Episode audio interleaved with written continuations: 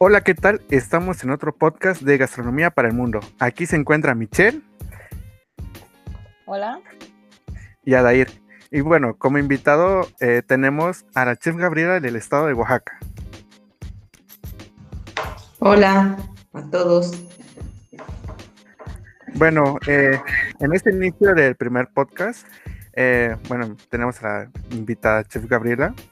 Y la primera pregunta que le queríamos hacer ¿Por qué decidió estudiar gastronomía?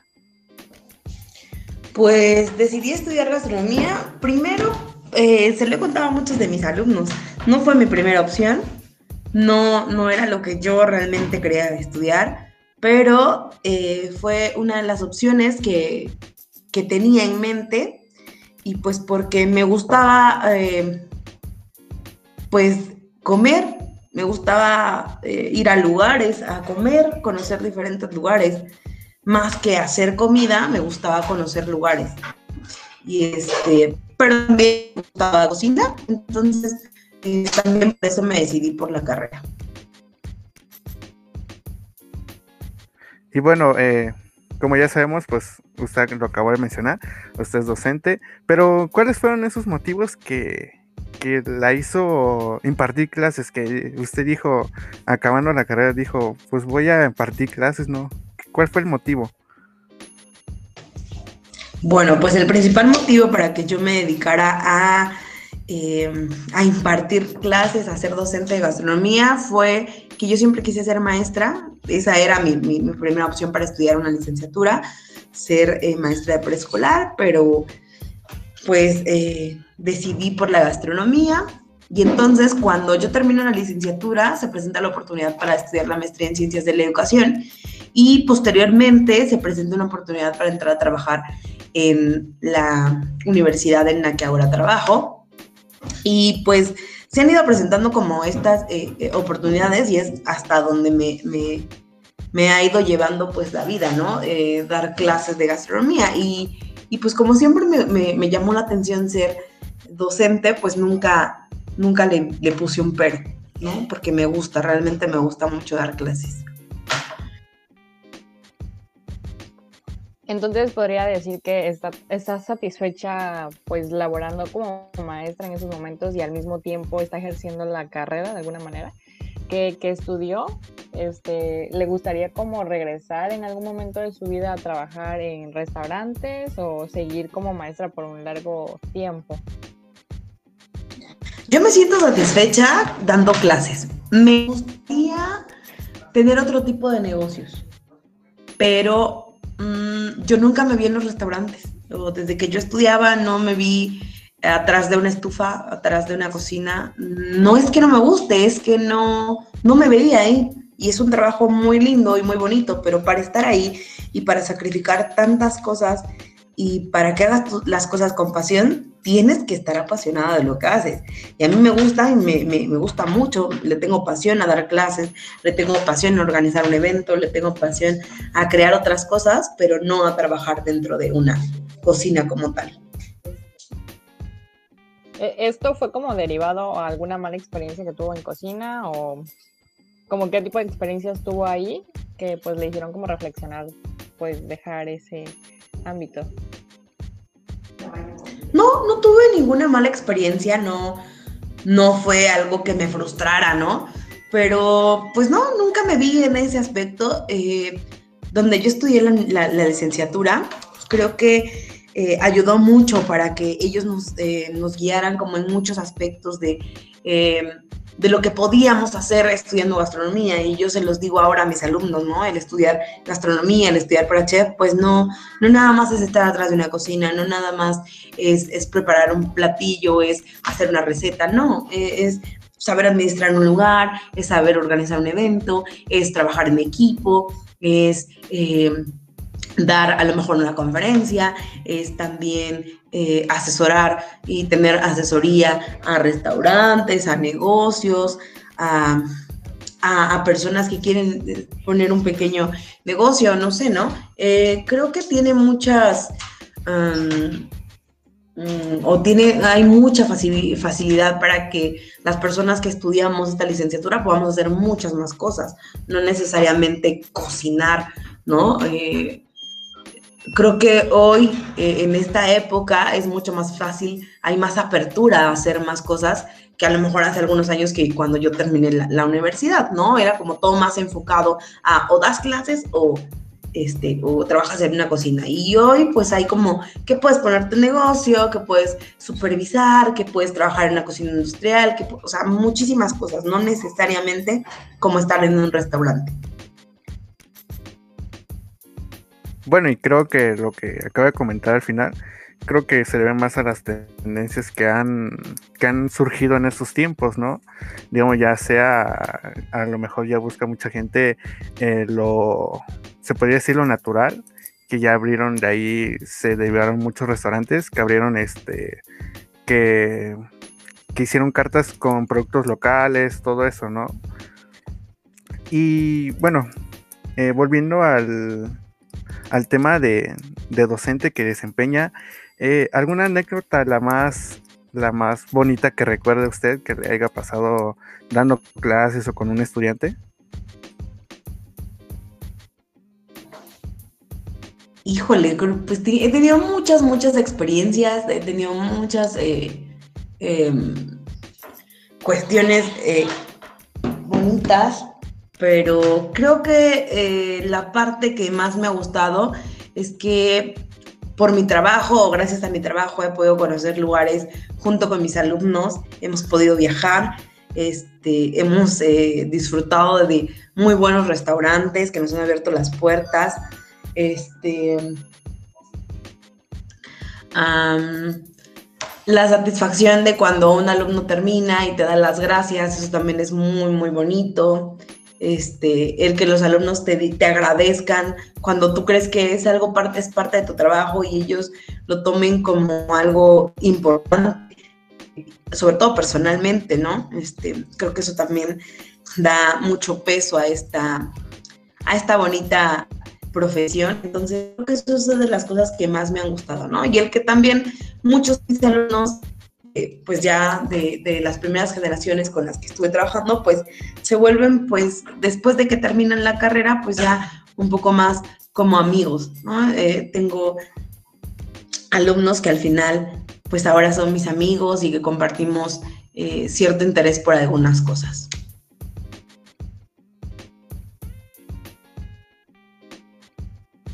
Bueno, y conocemos que, que la gastronomía es muy diversa eh, aparte de, bueno, ¿en qué área o algo que se quisiera o que se quiera especializar y por qué? Mm, algo en lo que yo me quisiera especializar, bueno, tengo muchas ganas de especializarme en organización de eventos, en catering, en wedding planner.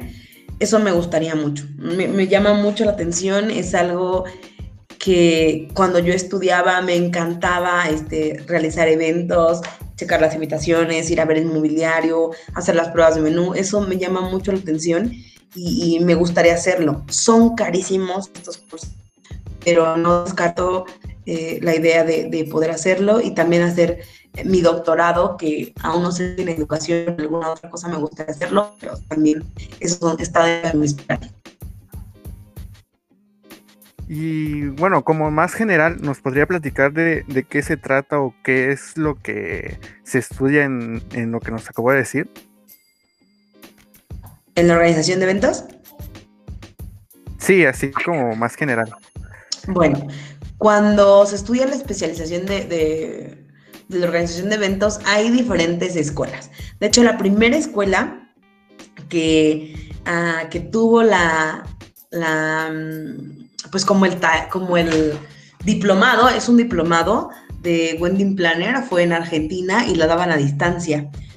Posteriormente ya en México hay algunas otras escuelas, pero siguen siendo bastante caras y pues ves desde la estructura de invitaciones, los arreglos florales, cómo contratar a un equipo, eh, cómo generar eh, menús, este, cómo hacer aliados, porque recordemos que el catering es diferente a un servicio de alimentos y bebidas. Entonces, el catering contrata mucho más personal para poderte ofrecer un evento y bueno, eh, los, que te ven, los que solo se dedican como al servicio de alimentos y bebidas, pues ellos tienen sus paquetes y te ofrecen los, paquetes que tienen, ¿no? Entonces, mm, vas viendo como esas diferencias, este, te enseñan como las decoraciones de diferentes temáticas, eh, las temáticas que están en tendencia, cosas que van variando de acuerdo al momento en que lo vas tomando, porque eh, puedes tomar el diplomado como para bodas, el diplomado para tiles, no sé, como para diferentes tipos de cosas, entonces vas viendo eh, de acuerdo a la temporada y al tipo de diplomado que, tomas. Bueno, y con todo esto, bueno, ya sabemos que es este instructora eh, ¿Y cuenta con, algún negocio?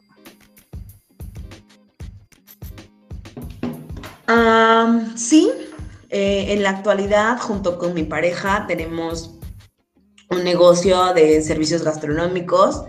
Este, nos dedicamos a la, a la venta de comida eh, rápida, pero también tenemos pastas, lasañas, ensaladas.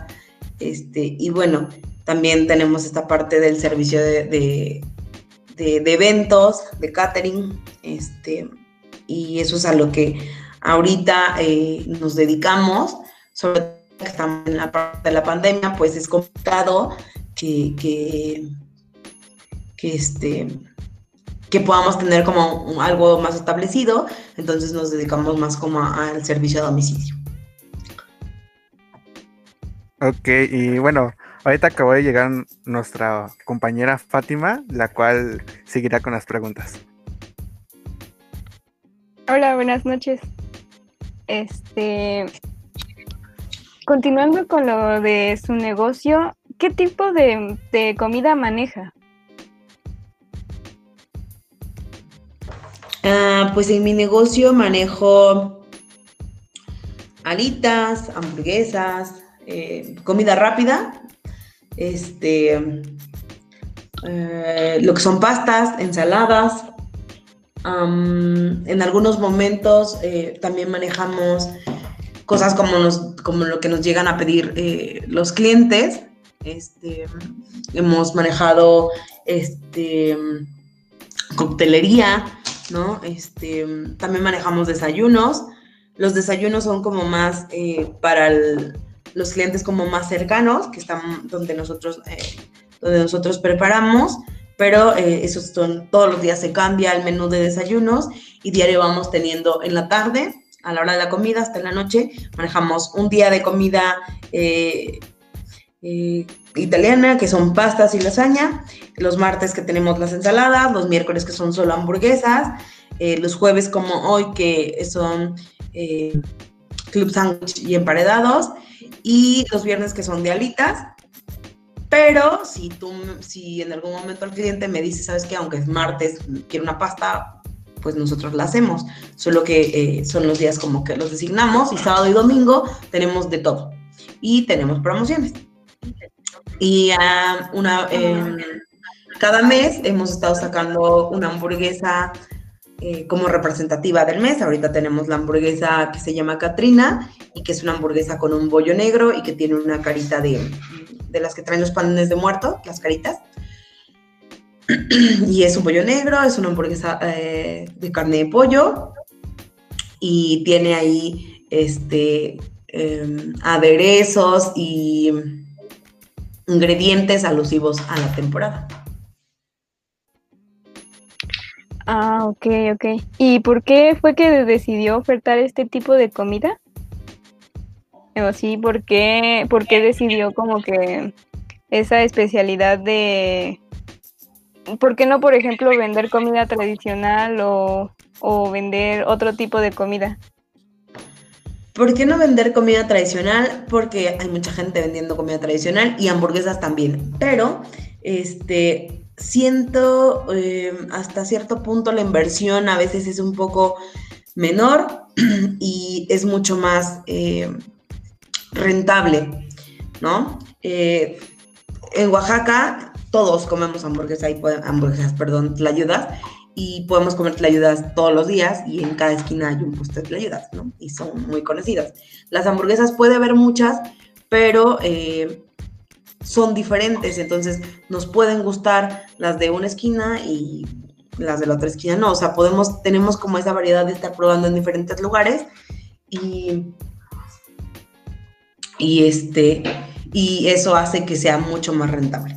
Aparte de que es mucho más rápido prepararlo, no necesitas como eh, un establecimiento,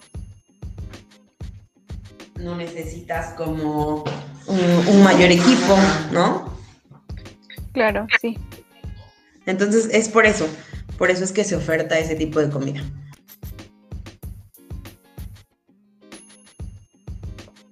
Entonces, ah, desde su punto de vista, ¿usted cree que la comida tradicional este, no se preserva como por estas razones? De que puede que lleve más tiempo de productividad, que pues no deje tanto rendimiento como las hamburguesas, ¿se podría decir? Mm, ¿Cómo? A ver, repíteme tu pregunta.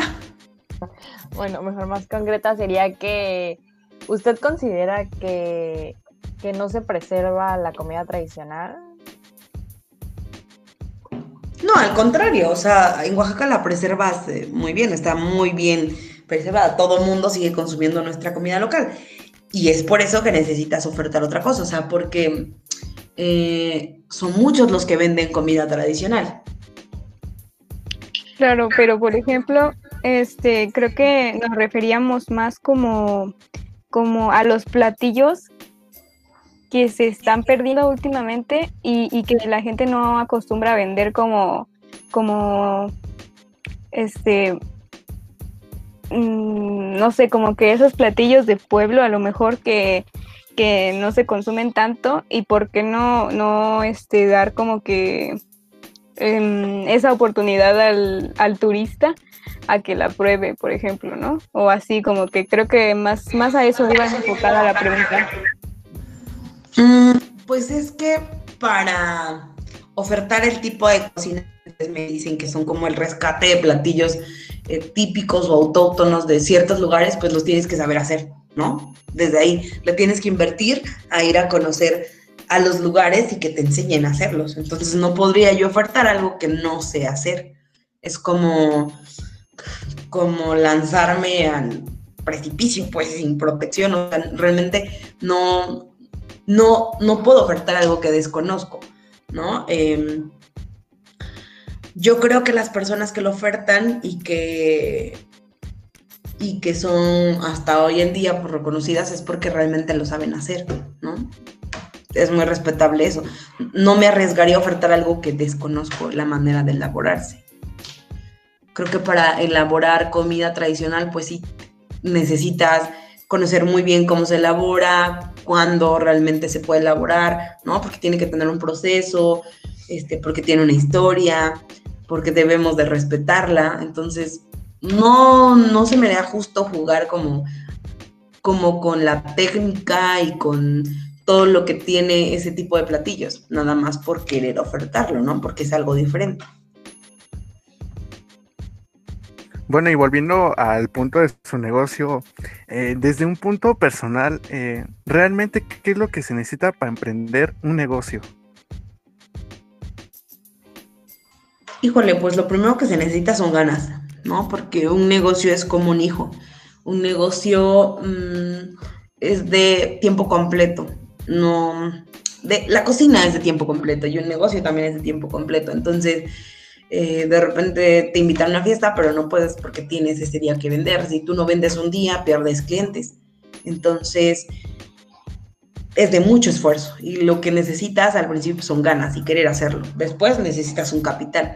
A lo mejor no mucho, porque la gente también cree que teniendo un local y teniendo mesitas vas a vender muchísimo. No, creo que lo importante de un negocio es tener em, ganas y, hacerlo que vaya siendo próspero poco a poco, ¿no? Eh, impulsándolo, dándole publicidad. Hoy en día, pues existen las redes sociales, ¿no? Dándole publicidad, haciéndote de clientes.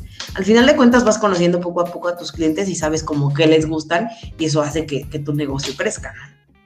Entonces, eh, lo más importante siempre he pensado que son las ganas que le pones para hacer las cosas.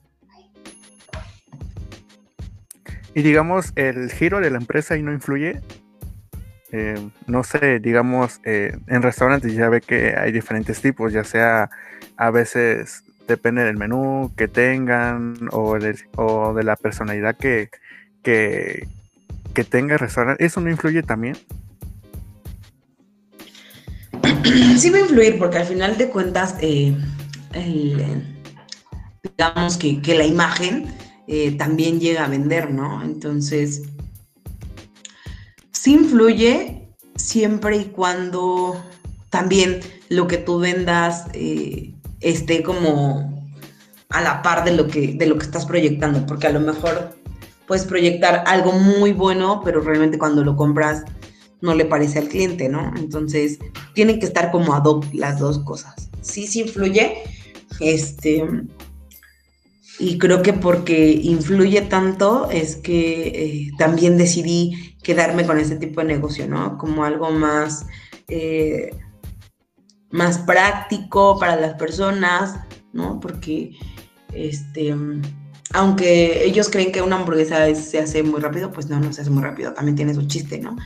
Y, y, la manera en que la preparas va a hacer que tus clientes sigan eh, pidiéndote. Entonces, tu imagen, tu manera de presentar el plato, tu nombre, tu sabor va a hacer que, que, que sigan siendo.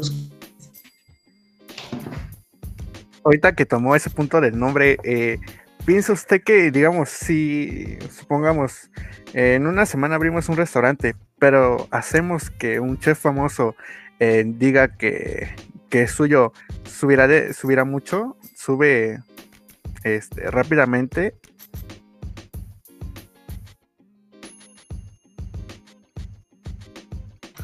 O sea, que el chef le haga publicidad al... Exactamente, que lugar? el chef le haga publicidad. Sí, o sea, al final de cuentas atrae, pero, eh, pero lo atrae en la apertura. Pero si el restaurante no tiene con qué defenderse, simplemente el que va a quedar mal es el chef famoso. Además, no se van a arriesgar antes de, conocer el trasfondo de ese lugar. Un chef famoso no se va a arriesgar a darle publicidad a un restaurante nuevo, que a lo mejor no conoce, que a lo mejor no, o sea, que no sepa nada de él, a darle publicidad, ¿no? Tiene que conocer a la persona, a ver que realmente eh, lo trabaja de manera adecuada, que lo que están vendiendo eh, es de excelencia, ¿no? Y que no lo va a llevar a, a malas críticas, ¿no? A él por andarlo anunciando. Bueno, y también como nos comentaba antes que, salía de viaje eh, por parte de la universidad y visitaba varios restaurantes, ¿cuál fue el, mejor restaurante más conocido que visitó y por qué piensa que, se posicionó eh, y sigue siendo posicionado famoso ese, ese lugar?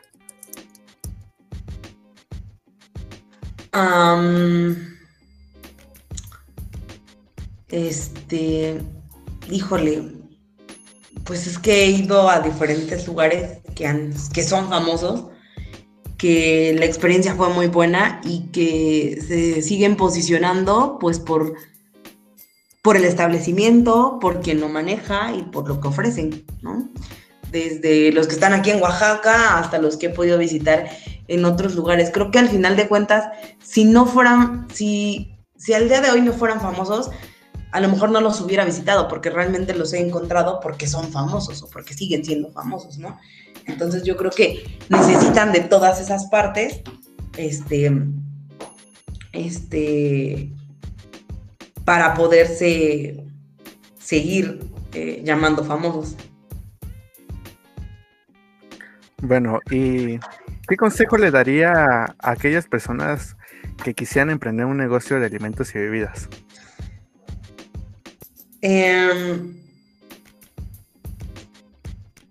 híjole, para empezar ahorita, o sea, si quisieran poner un negocio ahorita, creo que lo que deberían de tomar en cuenta es dónde lo van a ubicar y si van a pagar una renta, que realmente lo que van a vender sea rentable para poder eh, subsistir. Porque lo que más ataca a un negocio es una renta, ¿no? O sea, si tú tienes que pagar una renta y tienes que pagar empleados, es, eh, el desgaste económico es muy alto. Entonces, tu producto tiene que superar ese desgaste para que tú realmente tengas una rentabilidad, tengas una ganancia, ¿no? Bueno, aquí es donde supongo que varios, este, perdón Fátima, varios eh, empresarios de, de un negocio es cuando buscan un socio, ¿no? De el cual les aporte ese capital y ya cuando tengan, eh, cuando el mismo negocio ya obtenga recursos, creo que ya es cuando ya se puede decir que es un negocio estable, ¿no?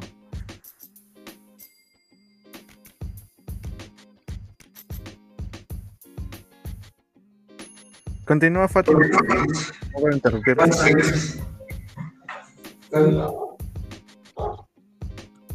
Um, no, pues yo lo que a lo que iba era de que, por ejemplo, es como que difícil comenzar a ser tu propio jefe. Eh, por ejemplo, cuando recién emprendes un negocio y pues, em, no sé, siento que también eso es algo que, que influye como que en el que tu negocio vaya como que prosperando o a la vez no, porque pues tú tienes que al inicio ser como que todo, ¿no? Eh, ser y hacer de todo.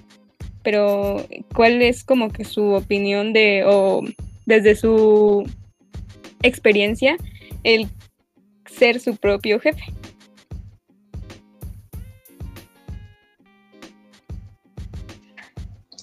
Este, ¿me puedes repetir lo último de la pregunta? Por favor. Sí, sí, sí. Eh, de que para usted, ¿qué implica ser su propio jefe? Eh, por ejemplo, ¿le fue demasiado complicado o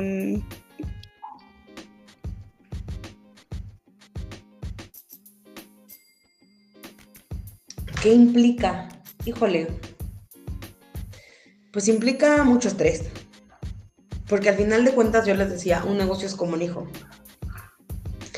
Siempre te pide, necesitas cosas, ¿no? Cuando yo tenía el local, pues había una semana que había que componer una puerta, la siguiente semana había que comprar un gas, la siguiente semana había que pagar la luz, la siguiente semana había que pagarle a la chica que nos ayudaba, la siguiente semana teníamos que sacar cuentas para tener para saber cuánto había sido nuestra ganancia, la semana que venía teníamos que comprar insumos, o sea, siempre hay un desgaste psicológico, emocional, económico, absolutamente. Entonces, un negocio eh, próspero, pues se va a ver relajado después de 3, 4 años, ¿no? Dependiendo del producto. O sea, no a los tres meses vas a ver una súper eh, fortuna, porque no, no va a ser así.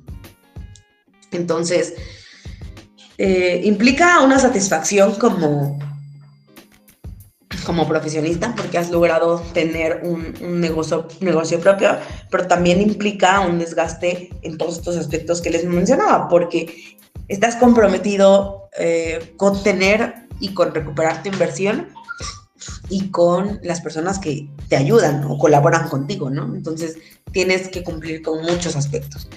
Ahora que nos dedicamos más a la venta de servicio a domicilio, que no pagamos un local, bueno, ves un poco más las ventas eh, reflejadas en, la parte de, tu ganancia, ¿no? Porque no pagas una renta, pero aún así se siente esa presión, porque hay días que puedes vender mucho, hay días que no puedes vender absolutamente nada. Entonces es muy variado.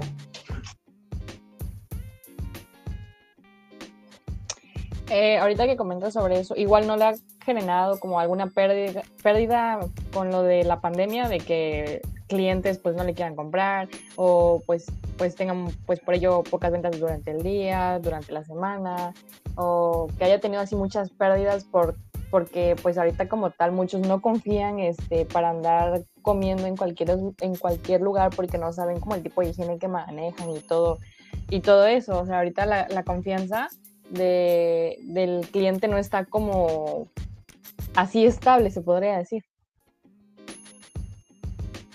¿Cómo, cómo es que usted, ustedes están manejando pues esa parte?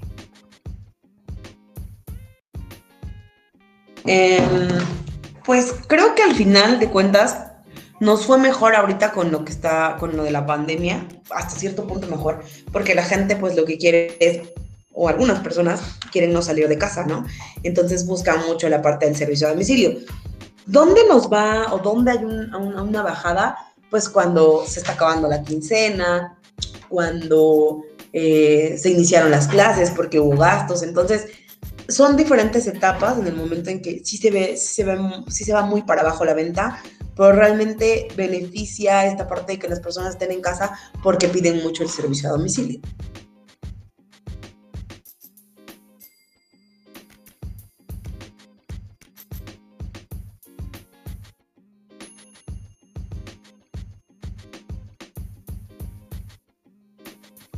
Oh, vaya, vaya. Y entonces, ¿cuál se podría decir que es como lo que más vende en estos días usted? ¿Cuál es como su producto estrella?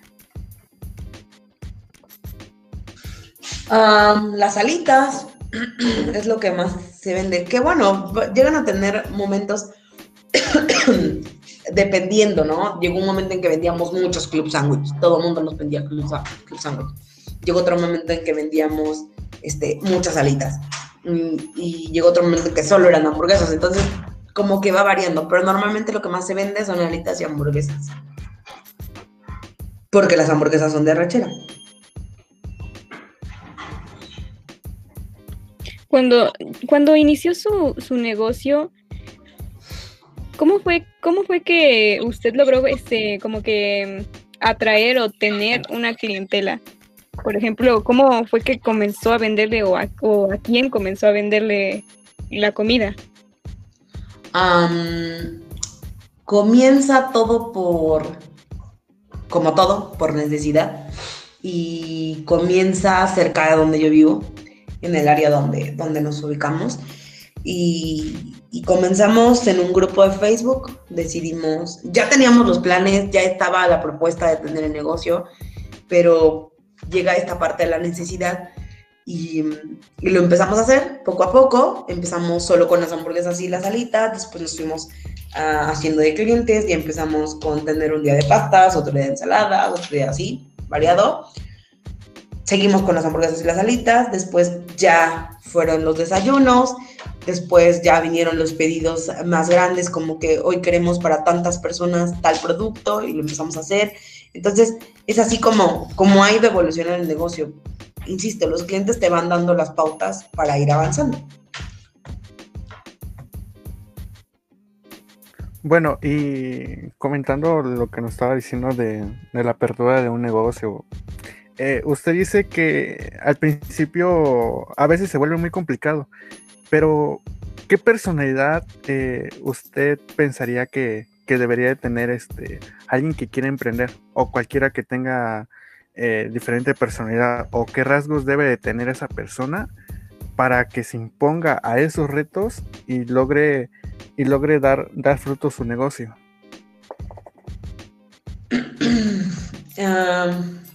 pues más que un rasgo o, o, algo que deba de tener así como característico una persona para que pueda dar fruto su, un negocio, insisto, son las ganas. O sea, las ganas que le pones aunado al talento que puedas llegar a tener para preparar las cosas, es, es, es como lo podemos hacer. Bueno, y otra cosa que le queríamos preguntar, ¿la creatividad es indispensable para este ámbito de gastronomía? Ya sea que que sean eh, atrás de una estufa, ya sea que sean instructores, docentes, es indispensable la creatividad.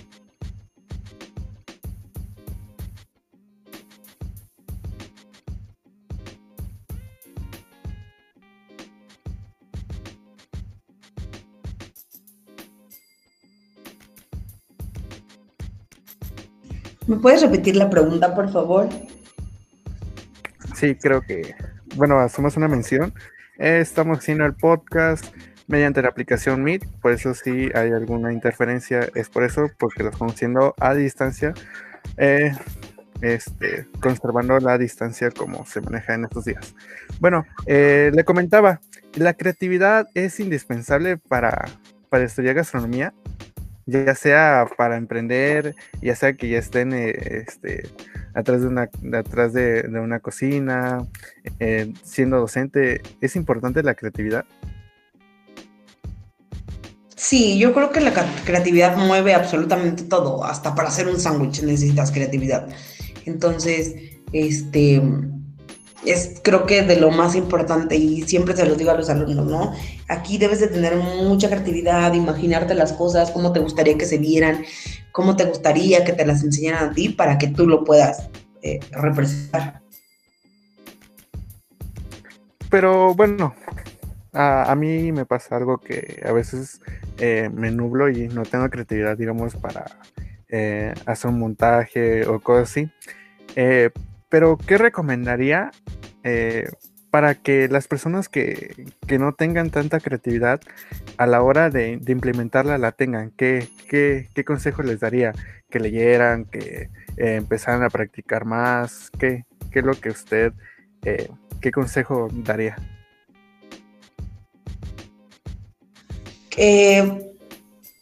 yo recomiendo siempre que conozcan lugares que aunque sea ocupen el Facebook para conocer lugares con fotografía, hoy en día no podemos salir, ¿no?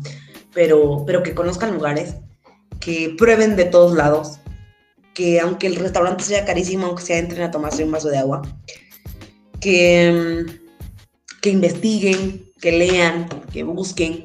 Creo que eso es lo más importante, que si ven una tendencia en la tele digan, ay, pero ¿qué significa, no? Este, vean por qué es, ¿no? Creo que eso es lo más importante, siempre estar como curioseando y viendo qué, se está vendiendo, qué no se está vendiendo, para que, pues para que tengan como esta parte de la creatividad pues también pues a flor de piel, ¿no? Porque a veces pues nos dan ideas, el que veamos fotos, el que investiguemos, nos, vamos, nos van dando ciertas ideas que nos puede llevar a tener también pues como mucha eh, pues, ¿cómo decirlo? Mucha... mucha... quiero encontrar una palabra. pues no publicidad, pero sí mucha audiencia, por así decirlo, ¿no? El que sea diferente a algo, el que te llame la atención, creo que eso hace y atrae a mucha gente. Entonces, eh, siempre es importante a veces, por ejemplo, les decía, ¿no? las hamburguesas que sacamos mes con mes, o sea, para, sacar ahorita la de este mes que se llama Katrina, pues eh, eh, quien se dedica a, hacerlo, a pensarlo, que en este caso no, no, no soy yo, pues le toma tiempo estar pensando en hacerlo, en crearlo, en montarlo, ¿no? Pero tienes que tener, pues, ese, ese talento, tanto de creatividad como las ganas de estar eh, experimentando las cosas y buscando otras cosas y ver cómo se hace aquello, ¿no? Para que sigas teniendo como nuevas propuestas. Mm, ¿Usted piensa que el ámbito gastronómico es la es como el campo más redituable o, piensa que, no sé, le podría ir mejor en otra, en otra cosa, a pesar de que le guste em, la gastronomía, claro? ¿Cree que hay como que algún ramo mejor? No sé. La gastronomía es buena, la comida siempre es, siempre es redituable, pero, pero es que hay gente que cree que híjole, que hacer hasta quesadillas, pues tiene su chiste y que creen que poniendo ellos también un negocio para vender quesadillas porque al de enfrente le va muy bien, o sea, si tú lo haces también creen que te va a ir bien, ¿no? Creo que eh, la clave está en investigar cómo hacerlo, en prepararte, no nada más en poner un negocio como, como sea, ¿no? Yo creo que antes de establecerte en un local, de pagar un empleado, de de invertirle, pues tienes que probar si realmente lo que tú vas a ofrecer se va a vender, no sé si con tus vecinos o cerca, pero, pero hacer, empezar haciendo pruebas, ¿no? Pero te digo, la, gastronomía es muy benevolente, todo el mundo come, creo que es bueno el negocio, Entonces, me gusta el, el haber invertido, porque le inviertes todos los días, le inviertes tiempo y esfuerzo, ¿no? Entonces, este, creo que, que es un buen, es un buen territorio.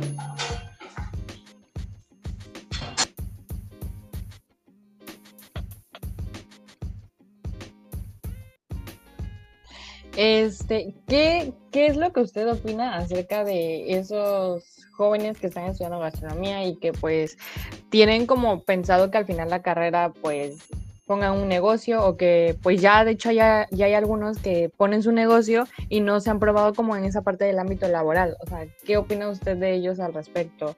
Eh, ¿Lo ve de una manera buena o recomienda primero como experimentar en lo laboral? Está padre que lo hagan, ¿no? Yo creo que está padre que experimenten, pero siempre con esta parte de que antes de generar una super inversión, eh, vean si realmente es factible que se venda, si es un producto rentable. Insisto, pueden empezar a practicar vendiéndolo afuera de su casa, dentro de su casa, con servicio a domicilio, antes de, de hacer una inversión fuerte, porque de repente pues no, no se recupera esa inversión, ¿no? Por eso, entonces, el que pongan su negocio desde que están estudiando o terminando, creo que es bastante bueno. Y cuando se dedican a vender cosas al momento de estar estudiando, que venden, no sé, sándwiches o, o, que venden algún pastel o cosas así, van viendo realmente el esfuerzo que se hace, ¿no? De invertirle, del tiempo, de preparar las cosas, de cargar, de andar para allá, de volverte a surtir, ¿no? Y que la gente te va buscando por lo que haces. Entonces, ah, sí se vende. Entonces, ¿cuánto tendría que tener yo para poder establecer un negocio y que realmente fuera funcional? Entonces, todo eso es, eh, al final de cuentas, experiencia, ¿no? Y si también cuando salen tienen más experiencia trabajando en hoteles, en restaurantes o en donde quieren trabajar y después poner su negocio, yo creo que eso también es muy bueno. Bueno, y con eso concluimos. Y muchas gracias a los que nos escuchan en este primer podcast, al igual que la chef que nos acompañó en esta tarde. Y recuerden, estaremos compartiendo un diferente capítulo de gastronomía para el mundo cada 15 días con invitados muy especiales. Hasta la próxima.